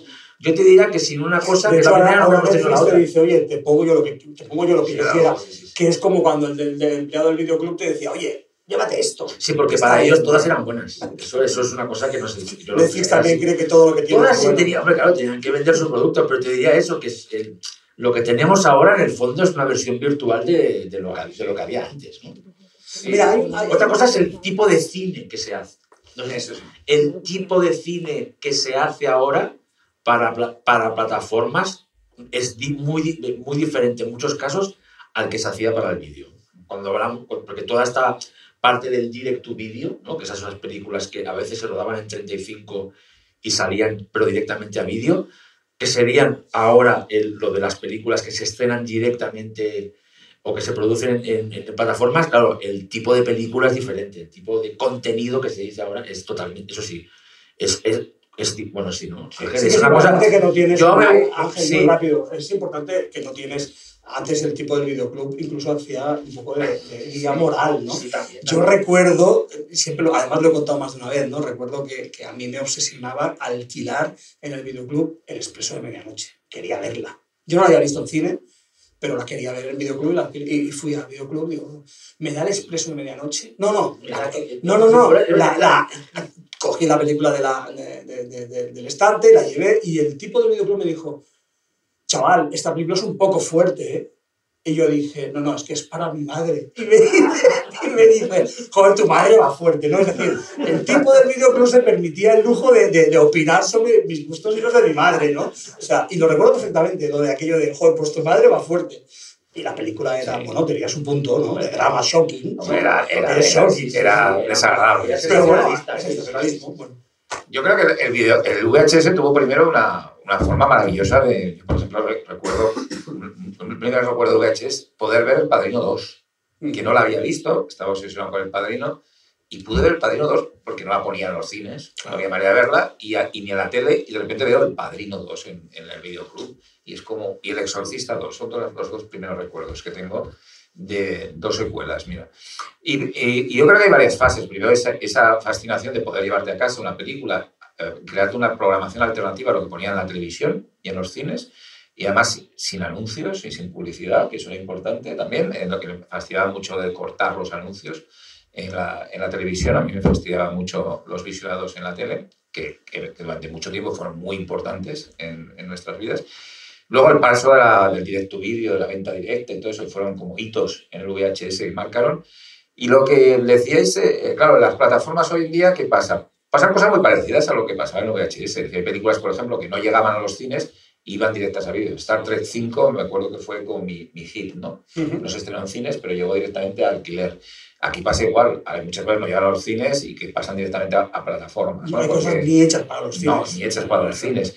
Yo creo que las plataformas, a pesar de que hay muchas cosas discutibles, entre ellas la forma a veces de, colocar las películas, de promocionarlas, de hacerlas ver, eh, han aportado una claridad de que durante muchos años ha habido un agujero negro, desde la crisis de los videoclubs hasta hoy en día, muchas de las películas que se emitían en festivales, que, que no se estrenaban. No, llegaban a ningún no sitio. llegaban a ningún sitio. Ahora llega casi todo. Y llega en formatos correctos, en copias en 2K, 4K o como sea que proyecta, pero bueno, emiten, emiten bien. Y VO, posibilidad de verlas en versión original subtitulada. A ver, yo creo que tampoco es para machacar a las plataformas. Yo creo que están haciendo una labor que, es, que hay una época negra, en este, sobre todo en España, entre el 2002 y el 2012, donde había muchas películas que no se estrenaron y muchas de género que no se estrenaron de ninguna manera porque no las veían para estrenarse y ya los videoclubs estaban en decadencia. El, el alquiler ya era un negocio, entonces se quedaron en el limbo. Y eso hoy en día creo que queda bastante, bastante solucionado por las plataformas. Hoy podemos ver mucho y luego lo que hablábamos ayer y también el tema de ciertas plataformas, ya no las grandes, Amazon, Netflix o HBO, que te permiten ver como Flixolé un número de películas, eh, en este caso españolas, la mayoría, en unas condiciones estupendas, eh, pero ya no hablo de terror, hablo de cine español clásico, de Manuel Murotti, de policíaco español de Barcelona. Bueno, te, te, permiten hacerte un ciclo organizado de José López Vázquez y celebrar su centenario de una forma alucinante, como jamás se había podido hacer. Yo creo que eso, bueno, a ver, plataformas no, bueno, ¿por qué no? No, no, no. Es decir, yo creo que, nadie dice plataformas. y luego también hay que decir que dentro de que es un tema importante, aunque cuestan un dinero y si tienes todas ya empieza a ser un poco complicado, pero son, tienen un precio bastante asequible. sí, lo que, pasa es que muchas de ellas. lo que pasa es que necesitas más de una para tener un poco el panorama. Pero bueno, que 2,99 o Flixole me parece un precio con todo lo que ofrece espectacular. Pero bueno, bueno, yo creo que hay que ser un poquito, están haciendo una labor, si se aprovecha bien, y luego cómo se aprovecha eso. Si ves solo las novedades y lo que Netflix pone así, entrada, pero si escudriñas, si te haces tú... Vale, y entonces esto me lleva a un, a un, nuevo territorio que yo creo que tiene mucho que ver con, lo, con todo lo que estamos hablando, con el cine de culto, con la recuperación de películas olvidadas y demás, que es el tema de, por un lado, la democratización de, del acceso al conocimiento, es decir, el acceso eh, es, está para todos y a todas horas y anytime, eh, eh, es decir, en cualquier momento, en cualquier plataforma podemos acceder desde el móvil hasta la tele de casa, hasta el ordenador, a cualquier sitio, eh, a cualquier hora y, y, por cualquier persona. ¿Dónde quedan los, los prescriptores ahí? Es decir, ¿quién de algún modo puede guiarnos, el, quién puede educarnos el gusto si es que es necesario? Yo creo que sí, yo creo que a veces pensamos en el concepto de educación del gusto como algo negativo, en plan, me vas a decir lo que me tiene que gustar. No, me refiero a, ayudar a la gente a descubrir cosas, ¿no? Em, pues, ¿cómo, ¿cómo, escudriñamos, Ángel, si nadie buena, nos guía? Buena pregunta. Eh, yo es que creo que ahora, ahora me vais a... No, no quiero ser populista, pero es que todo, todo el mundo puede ser un prescriptor. Yo, no, por ejemplo, yo no me refiero que ahora mismo, el, no sé, a veces habla de la Yo es que casi crítico de cine ya no me considero, no pasa, o sea, prefiero que me, ser otra cosa. Pero un crítico de cine ahora prescriptor, con la gente que hay, ¿no? que hay tanta gente escribiendo, me refiero, un crítico de cine prescriptor, pues lo pongo en duda. Eh, yo mi ejemplo ahora mismo es que yo me fío mucho de ciertos usuarios que sigo en Letterboxd. Ya sé que estoy obsesionado con Letterboxd, pero es la verdad. Hay gente de Letterboxd que me fío mucho, gente que ve muchas películas y que para mí ahora mismo te diría que son mis, mis, mis prescriptores, por ejemplo, en esa ¿Tu red corte, social, son, tu corte- social, ¿no? Tu corte son las tres estrellas? ¿O quizá? No, no, no. En, en Letterboxd, no, No, no, Mira, no, no en, fijas. en, en- en IMDb, si una peli del, mira, de terror de los, desde los inicios de los tiempos a los 90 tiene menos de 3, ya sé que es buena. 3 Muy sobre bien. 10. Muy- Entonces, para mí siempre suelen ser esas pelis 4 o 5 estrellas. O sea, top en Letterboxd. Es que hay dos clasificaciones, clasificación Sí. IMDb y Cada tiene suya. Pero, por ejemplo, yo ahora mismo, prescriptores, pues gente que se dedica al mundo de recuperar películas perdidas, gente de editoras de. de de, de, de, O sea, pues, de- Severin o Severin, Vinegar, Arrow, o, o Vinegar, otras más pequeñas, ¿eh? Gente que tiene blogs muy potentes, que tienen cuentas de Letterboxd que suben todas las pelis que ven, a mí me sirven mucho de guía para rescatar, aparte de todos los géneros, ¿eh? no solo terror o fantástico. ¿eh? Yo te diría más esta idea, bueno, la de las, estamos hablando de pelis de culto, estas pelis raras, diferentes, ¿no? De, que, se- que por, alguna, por alguna razón se han quedado ahí en... en- Pero yo diría que esto- ahora mismo los prescriptores dirían, no, no Ángel, es como una, una- un trabajo eh, que no solo puede ser una persona, son varias, ¿no? Es como varios, varios entes, ¿no? Que diferente- por tu vida. y diferente naturaleza. Es decir, yo creo que eh, son muy importantes las, eh, todos estos sellos que han salido, eh, de que recuperan películas, recuperan eh, títulos. Eso yo creo que es, bueno, si lo, hay cosas eh, es muy importante a- a- para muchas personas, no para todas, ¿no? Pero Sí, sí. si recupera algo Severin, por poner un ejemplo, o Vinegar Syndrome, uy, hay que, tomar- hay que tenerlo un poco en cuenta, a ver qué es esto si no lo conoces, ¿no? Y luego hay, hay multitud de prescriptores que están en redes sociales, que están en todo, que bueno, que están generando canales de información que pueden servir para guiarse desde plataformas a todo tipo de, de- de- de contenidos ¿no? que salen por ahí.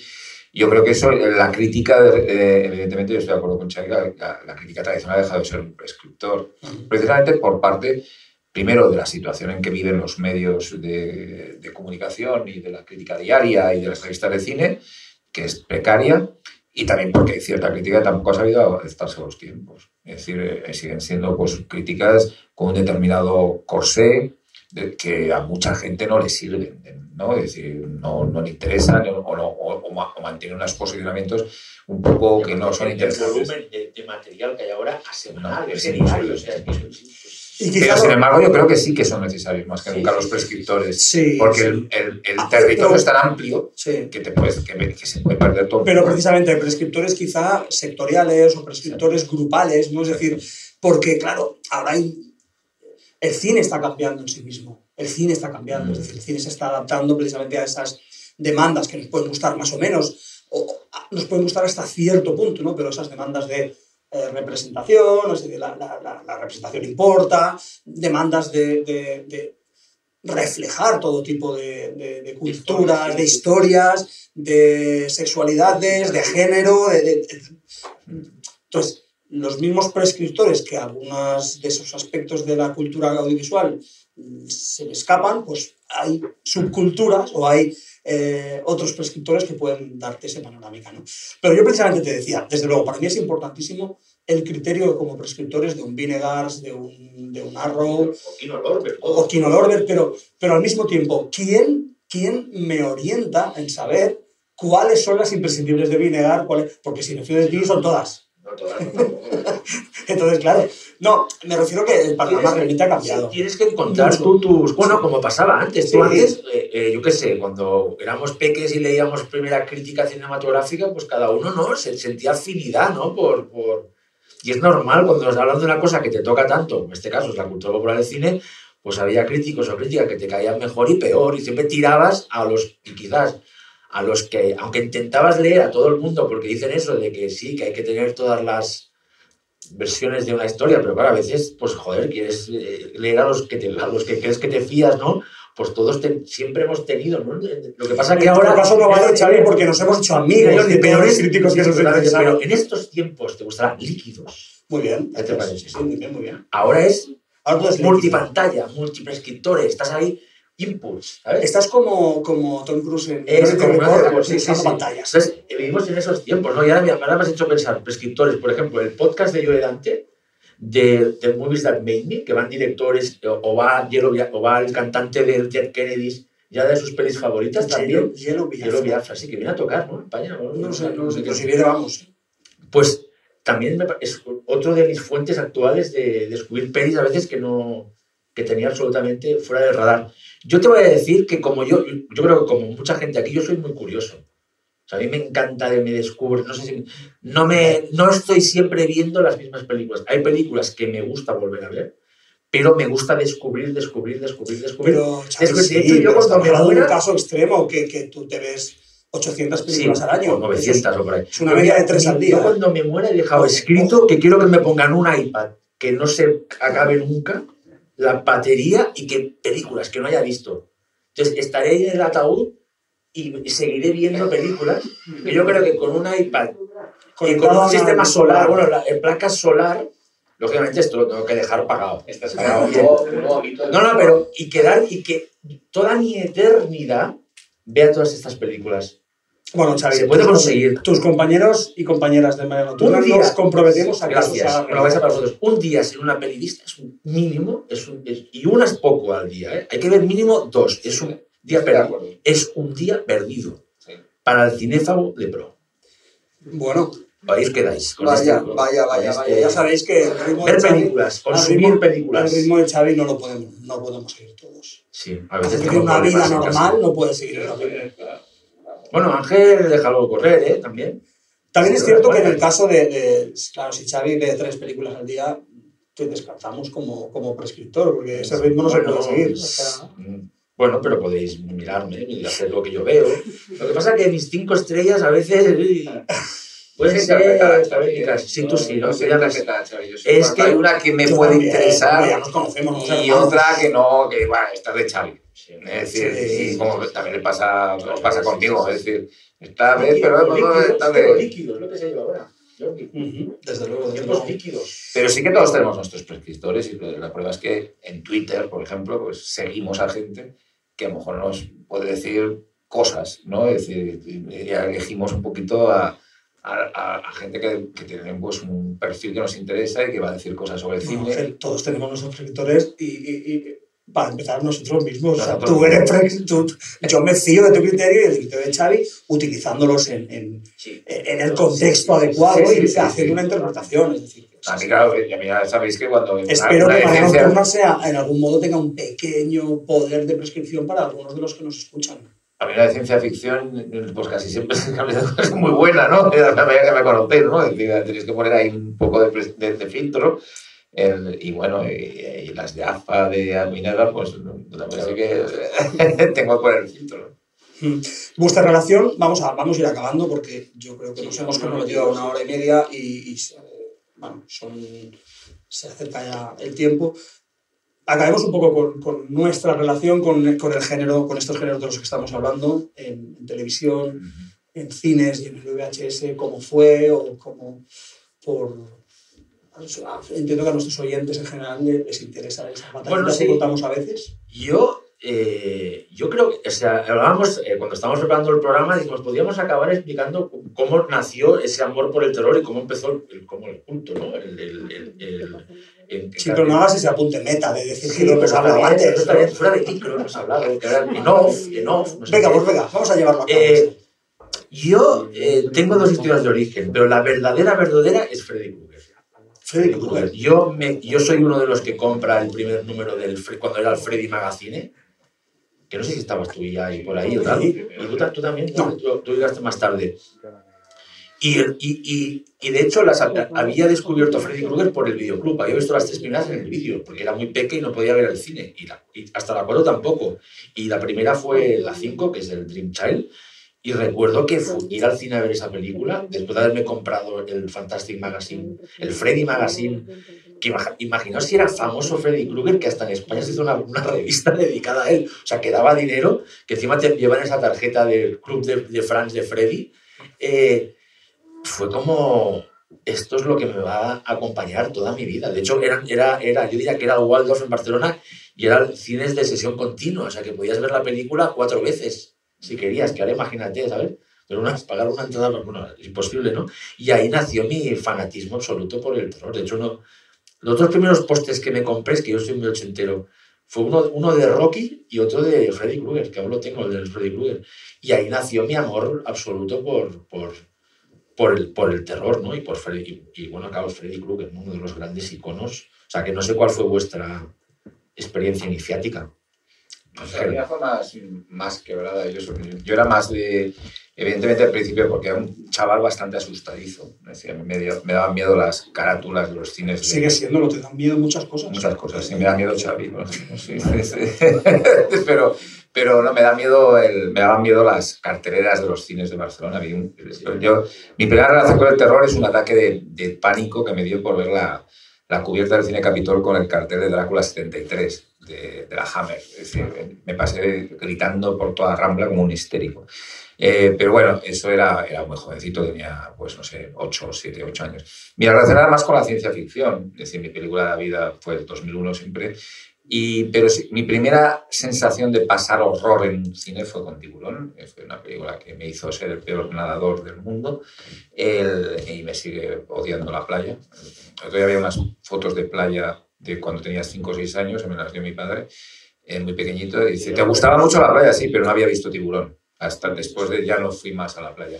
Y sigo sin ir mucho y vivo en un sitio de playa. Perdona, esas fotos previas a tu, no, no, no, las voy a, hacer. a, tu horror por tiburón son históricas. Históricas. Porque son fotos del Ángel Sala previo a tiburón. Además, eh, voy con una colchoneta como la de la escena de la playa de tiburón. Es decir, que como víctima de...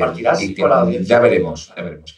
Y, el, y y, pero mi primera sensación también con el terror, digamos, fue también muy televisiva. Decir, yo pasé mucho miedo con una proyección en casa, en especial vacaciones que tiene narices. La película de Curtis Harrington se llama Planeta Sangriento, Queen of Blood, que me dio pánico. Salió una vampira marciana con una cara así como grisácea, ojos rojos.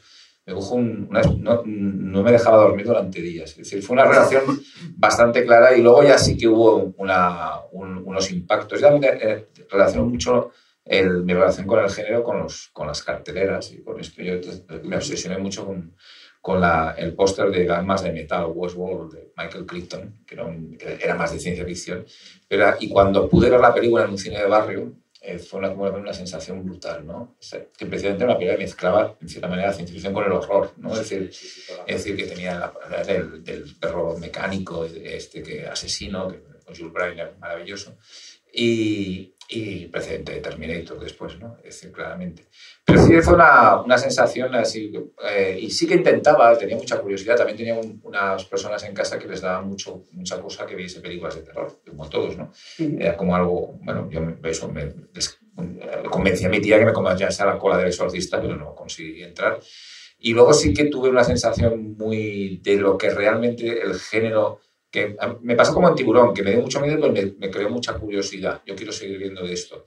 Pero ya el colmo fue Dawn of the Dead, en el 79, 78-79, una película de zombies como era Dawn of the Dead, que sigue siendo una película de zombies más bestias de la historia, y eh, Zombie, El regreso a los muertos vivientes, la segunda de Romero, y que dije, ay, me ha puesto el cuerpo y me ha acojonado mucho esta película, la verdad, pero hay algo aquí que me interesa mucho, me mola mucho, me gusta mucho, me da me da cosa, ¿no? Es decir, y luego había una cosa, no sé si os pasaba, que eran los anuncios de las películas de terror en la tele. Hombre, claro. Es decir, la publicidad, y hay dos casos que me llamaron mucho la atención, que era jovencito también, que era el de Fantasma, eh, esta película, si usted no le aterroriza, es que está usted muerto, aquel tagline maravilloso, y que eran todas imágenes súper rápidas, te quedabas, ¿qué es esto? Bueno, cuando ves la película también te quedas diciendo, ¿qué, ¿qué es esto? Sí, exacto. Y luego la otra fue Viernes 13, claro. el, tra el, trailer televisivo de Viernes 13. Que era un body count, Exacto. curiosamente, de las muertes. 13, 13 muertes. muertes. Entonces decía, my God, ¿qué es esto? ¿no? Dice, lo, lo quiero ver ya. Entonces, bueno, era, es un cúmulo de sensaciones de que van del 75 al 79, uh -huh. donde yo me doy cuenta que, aunque ya sabía que la ciencia ficción me gustaba mucho, me gusta el terror. Pasa que voy con precaución, porque me afecta. Sí. El zombie me afectó. Es una película que, con la que sigo teniendo pesadillas. Es que, es que sigue afectando. Es que, es que sigue afectando. Si, la gente, si los que estáis aquí no la, la, hace años que no la veis, es que ver zombies, sobre todo el, el, la primera parte, todas las cabechinas en ese, en ese bloque de apartamentos, es que sigue siendo de una Tú sabes que la vi el otro día en Fenómeno. Sí, ¿verdad? Y, te, pero, sí, y tuve otra vez la misma pesadilla de estar rodeado por zombies. No, no, es que es, muy, es un- de una Es que no de una crudeza. hombre, que os afecta, que os Y afecta, sobre que no todo deja el puñetero Hare Krishna zombie. Que lo tengo además en una figura en mi casa, en mi habitación. eh, de- me lo compré. Puto- Podríamos decir que toda la vida de Ángel es como intentar exorcizar esos, esos horrores, ¿no? Y meterlos en Sí, casa, pero no, Ya, no lo consigue. aunque él tuvo Vamos una vida feliz Exacto. previa en esa playa antes de ver tiburón en el que existen documentos. Exacto. De que él, antes de Yo era- todo esto, Yo era el niño, era un niño Kirchner, feliz. Era el niño Kirchner antes de que Oye, se. Vamos, vamos cerrando. Dejadme contaros mi historia. Sí, claro, mi historia, historia. muy, brevemente, es eh, en salas de cine son tres puntos, digamos tres, tres. Es ver eh, con ocho años Star Wars en cine, desde luego. Es ver con 11 años 2001 en un cine de, de sesión doble, un cine de barrio, y ver eh, con 13 años La Cosa. Es decir, esas, esa es la... Cada dos años es ver algo que te vuela la cabeza, pero es en el, ter- en, en el terreno de la ciencia ficción sobre todo. Sí, yo, yo Y el terreno, terreno. y para mí el, terre- el- el terreno, el ámbito del terror nace para mí con mis terrores favoritos de Chicho Ya. y Salvador. Es decir, ver aquello en televisión era un, un nuevo mundo.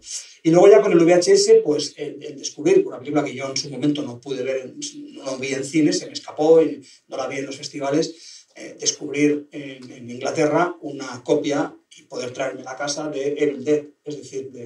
eh, de Posesión Infernal. Posesión Infernal, de Sam Raimi, ¿no? Sí. Es decir, bueno, son...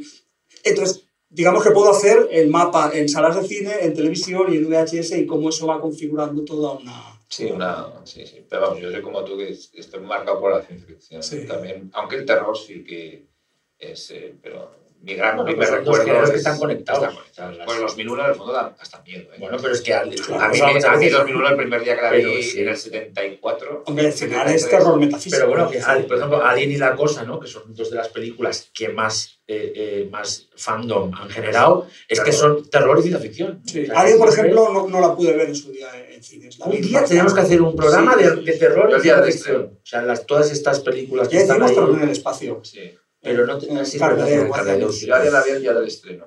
Es decir, sí, sí. Muy bien. Sí. Bueno, No pues nada, nada, ¿eh? vamos dejándolo aquí, vamos cerrando ya. Ha sido un placer estar en- con el público en Murcia. Eh, gracias a Sombra, gracias a todas y todos los que habéis estado aquí con nosotros hoy. Y muchas gracias. gracias por venir, Gracias por venir. Mañana un sábado a, ver- a oír. ¿no? Muchas Sí, gracias. sí. Y nada, gracias Ángel, eh, Xavi. Nos Saludos vemos a- en otro festival. Saludos a Desiree, que nos, Sí, sí. el próximo día estaremos con ella. Y Os he mandado un recuerdo de todos para sí, en WhatsApp nos ha escrito que os da recuerdos a todos. O sea que muchas gracias. Gracias. Hasta la próxima.